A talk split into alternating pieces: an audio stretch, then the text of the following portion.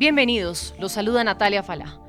Amanecemos sin la reina Isabel II, una noticia que ha enlutado a toda una nación y al mundo. Una mujer longeva en todo el sentido de la palabra y una maestra del soft power. Falleció a sus 96 años y fue monarca desde 1952. Le llegó la corona a sus cortos 25 años, convirtiéndose en la monarca con más tiempo en el trono británico. Una reina que se destacó sin duda por su ejemplo y liderazgo y quien asumió desde muy temprana edad su reinado de una forma muy madura, dedicando a ello su vida entera. Siete décadas de reinado que representaron ante todo un sacramento por el que aceptó cumplir con un magisterio más que con un servicio político. La reina en el primer discurso que, da eh, señala eh, que se va a entregar eh, en lo que Dios le dé fuerzas para el mantenimiento del reinado y de la comunidad de naciones británica. y lo ha mantenido hasta sus últimos este actores, en realidad, eh, cuando ha tenido problemas, y lo cierto es que ha tenido muchos problemas a lo largo de todo su reinado, y, le han eh, incluso aconsejado que abdicara, nunca eh, se ha sentido tentada de, de, abdicar, fundamentalmente porque ella lo dijo desde el primer discurso, que entregaba su vida al servicio de la corona.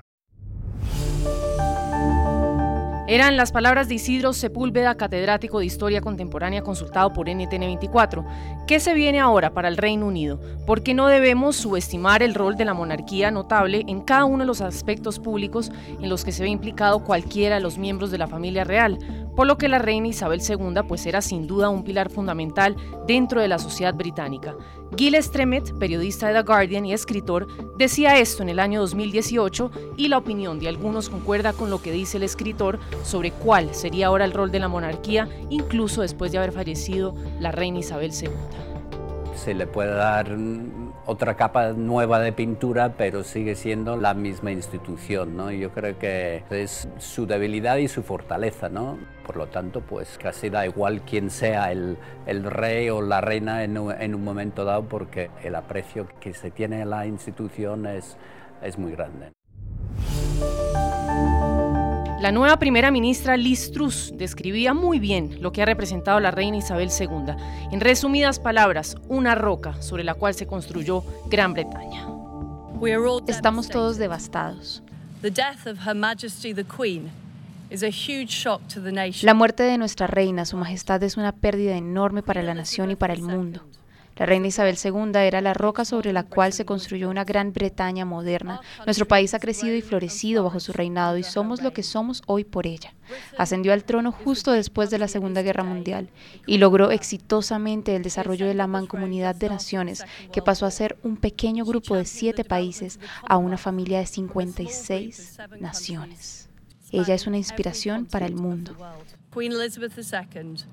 La reina Isabel II nos dio estabilidad y la fortaleza que necesitábamos como nación. Era el mismísimo espíritu de Gran Bretaña y ese espíritu perdurará en el tiempo. Su devoción al deber es un ejemplo para todos nosotros. Sobre los cambios que se vienen, el trono pasa inmediatamente a Carlos III, hasta entonces príncipe de Gales, y Camila, su esposa, se convierte ahora en la reina consorte. Una persona no muy bien aceptada en la sociedad británica, pues recordemos que la cuestión de qué título ostentaría Camila cuando Carlos se convirtiera en rey ha sido complicada durante muchos años, y ello se debe a la sensibilidad que suscita su condición de segunda esposa y la ola de dolor que se apoderó de Gran Bretaña tras la muerte de su anterior esposa, la princesa Diana. Sin embargo, las opiniones son divididas. Justo esto decía en NTN24 Mayra Álvarez, experta en casas reales europeas, cuando se le preguntó si le suma o le resta Camila Parker Bowles a Carlos III en este nuevo rol que asume para la corona. Uy, suma, suma muchísimo. Al principio era la mala, la madrastra, la amante, la que vino a quitar el amor de la princesita dorada y todo el mundo la veía así, pero a lo largo de estos años que ha sabido mantenerse en un discreto segundo plano, que ha demostrado ser un apoyo, que ha demostrado ser una persona que no lo ha hecho por hacer, sino que realmente ha hecho un gran programa de acciones sociales, se ha centrado muchísimo en la infancia, muchísimas horas ha ido a colegios, a leer cuentos. Los hijos que tiene han sido pues dos niños, bueno, dos niños que ya, que ya tienen hijos también, pero que han sido ejemplares, no han dado ningún escándalo, no han levantado una palabra por encima de la otra, han sabido mantener una relación correcta, sabiendo que estaban por detrás del príncipe Enrique y del príncipe Guillermo. Y poco a poco se ha ido ganando el corazón de la gente. Ahora se viene una serie de actos protocolarios. El gobierno británico decreta 10 días de luto oficial. Durante los primeros nueve días se celebran las procesiones ante el féretro y en el último día, el día 10, sonará el famoso reloj de la torre del Big Ben. Campanazos, con un tono más solemne de lo habitual. Este día se proclama el Día de Duelo Nacional, así como los dos minutos de silencio en Gran Bretaña. Tiene además lugar el funeral de la reina Abadía de Westminster, seguido de un servicio de la capilla de San Jorge en el castillo de Windsor, donde la reina Isabel II será enterrada en la capilla conmemorativa del rey Jorge, sede histórica de la familia real. En su vida y durante su reinado, su majestad fue parte y testigo de eventos que marcaron la historia tanto como ella lo hizo. Across America, BP supports more than 275,000 jobs to keep energy flowing. Jobs like updating turbines at one of our Indiana wind farms and producing more oil and gas with fewer operational emissions in the Gulf of Mexico. It's and, not or. See what doing both means for energy nationwide at bp.com slash investing in America.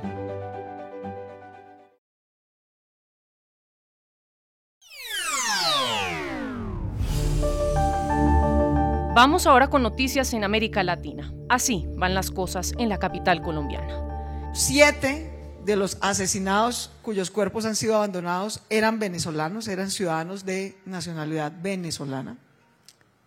Nueve eran colombianos y tres aún no se han podido identificar. Era la alcaldesa de Bogotá, Claudia López. Van 22 cuerpos en cuestión de días y la cifra podría seguir aumentando. ¿Qué está pasando con la inseguridad en la capital? Ya no solo estamos hablando de robos en las calles a plena luz del día. En las últimas semanas, un fenómeno tiene atemorizado a los habitantes de Bogotá. Cuerpos encontrados en bolsas de basura. La noticia que prendió las alarmas tuvo lugar el pasado lunes 5 de septiembre, cuando en la localidad de Suba, al norte de la ciudad, aparecieron restos humanos arrojados en contenedores de basura. Pero este no es un hecho aislado, han aparecido más, incluso desde el pasado mes de agosto, cuerpos hallados en circunstancias similares.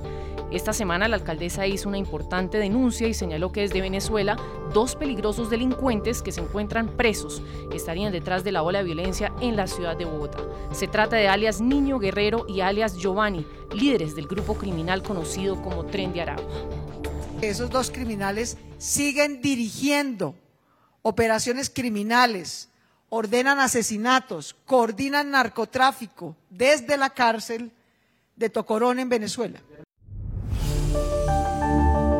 Para la alcaldesa de Bogotá, Claudia López, la presencia de esta peligrosa banda del tren de Aragua de origen venezolano y que extendió sus tentáculos a Bogotá estaría detrás de los macabros asesinatos. Claudia López pide al embajador de Colombia en Venezuela, el señor Armando Benedetti, que se active la cooperación judicial entre ambos países para combatir la criminalidad. Pese a que Benedetti dio luz verde y aseveró en un trino que quedaba reactivada esa cooperación judicial, el vicepresidente del Partido Socialista Venezuela, Diosdado Cabello, dio a entender lo contrario, desligándose la responsabilidad del gobierno venezolano frente a este tema. Para variar, la señora le echa la culpa a Venezuela. Si usted tiene ya los, el, se llama? el tren de Aragua, échale lo que usted quiera. ¿yo? Eso no les duele al gobierno de Venezuela, porque no tenemos nada que ver con ello.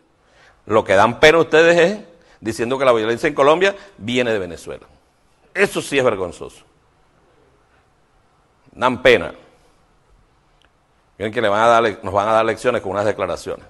Aquí sí combatimos nosotros el narcotráfico, sí combatimos la violencia. Aquí sí lo hacemos, sí lo hacemos. Y hemos sido víctimas de la violencia traída de Colombia. ¿El sicariato de dónde viene? ¿Mm? ¿De dónde? ¿Los paramilitares de dónde vienen? Debe a la señora a echarle la culpa a Venezuela. Pues se están presentando además una serie de amenazas en contra de la policía y habitantes de sectores donde delinque el tren de Aragua. Una investigación reciente del medio colombiano Semana reveló además que en la capital del país existen centros de tortura donde esta organización concreta los asesinatos. Estas son las palabras de quien se desempeñó como comandante de la Policía Metropolitana de Bogotá, el general Eliezer Camacho, tras ser consultado sobre el tema por Semana, medio digital colombiano. Es impactante la forma como estos grupos criminales por estas rentas se asesinan y no tanto el homicidio, sino posteriormente como ubican en vía pública sus cuerpos. En el Consejo de Seguridad que se llevó a cabo la semana pasada con el presidente de Colombia Gustavo Petro y con el ministro de Defensa Iván Velázquez, se aseguró que la mayoría de estos homicidios obedecían a ajustes de cuentas entre bandas delincuenciales multicrimen. Sin esclarecerse aún los hechos, lo cierto es que en lo que va del año 2022, las autoridades reportan 22 casos de homicidio de este tipo en Bogotá. Los ciudadanos están asustados. Across America, BP supports more than 275,000 jobs to keep energy flowing. Jobs like updating turbines at one of our Indiana wind farms and producing more oil and gas with fewer operational emissions in the Gulf of Mexico. It's and, not or. See what doing both means for energy nationwide at bp.com slash investing in America.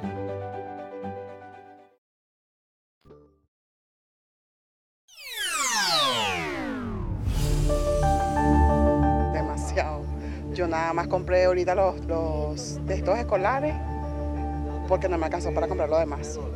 Era la voz de una madre de familia venezolana que ante los micrófonos de NTN24 rápidamente nos expresó que el dinero no le alcanza para comprar los útiles escolares de su hijo y como ella son muchos en la misma situación justo en momentos cuando los niños están por retomar las clases el próximo mes de octubre. Los ingresos tan bajos que ganan no dan abasto. A esto sumarle además que el periodo escolar comienza en medio de una crisis en el sector de la educación pública, con maestros que protestan semanalmente para que se les paguen mejores salarios. Esto nos decía Julie Gutiérrez, maestra venezolana, que manifiesta que ha tenido que sortear como puede las deficiencias del sistema educativo. Tuña, no tenemos marcadores, no tenemos ningún tipo de material para trabajar y aquí estamos exigiendo lo que nos corresponde. Marta Guevara, maestra y tutora privada en Venezuela, manifiesta incluso que son tan pocas las alternativas que se tienen que hasta el trabajo en una panadería de barrio resulta ser mejor remunerado que los docentes no contamos con un buen sueldo. Y hay personas que, yo conozco docentes que trabajan aquí en la barra de la panadería, porque ganan más en la barra de la panadería que como docente. Hay maestras que se han sensibilizado con la situación como Nuris Marbella Lorenzo, que cuenta en entrevista con AFP, que recurren a métodos para ayudar a que esas familias y niños que no tienen los recursos económicos para acceder a una educación, pues puedan hacerlo. Yo tengo niños, mm, niños que están becados, hay niños que hacemos por decirlo sin trueque, ellos me traen un producto, este, lo que ellos puedan. Y entonces, mm, o hay niños que inclusive han venido y hay momentos que no pueden pagar y bueno, este, se hace la, la salida. Los venezolanos hacen lo que pueden en un país que pocas garantías le ofrece a sus ciudadanos. Esto decía Antonio Canova, investigador académico y director de la ONG Un Estado de Derecho, consultado por nuestra agencia aliada AFP. Las mamás, los papás se están dando cuenta de la mala educación de sus hijos y están buscando alternativas. BP added more than $70 billion to the U.S. economy in 2022 by making investments from coast to coast. Investments like building charging hubs for fleets of electric buses in California, and starting up new infrastructure in the Gulf of Mexico. It's and, not or. See what doing both means for energy nationwide at bp.com slash investing in America.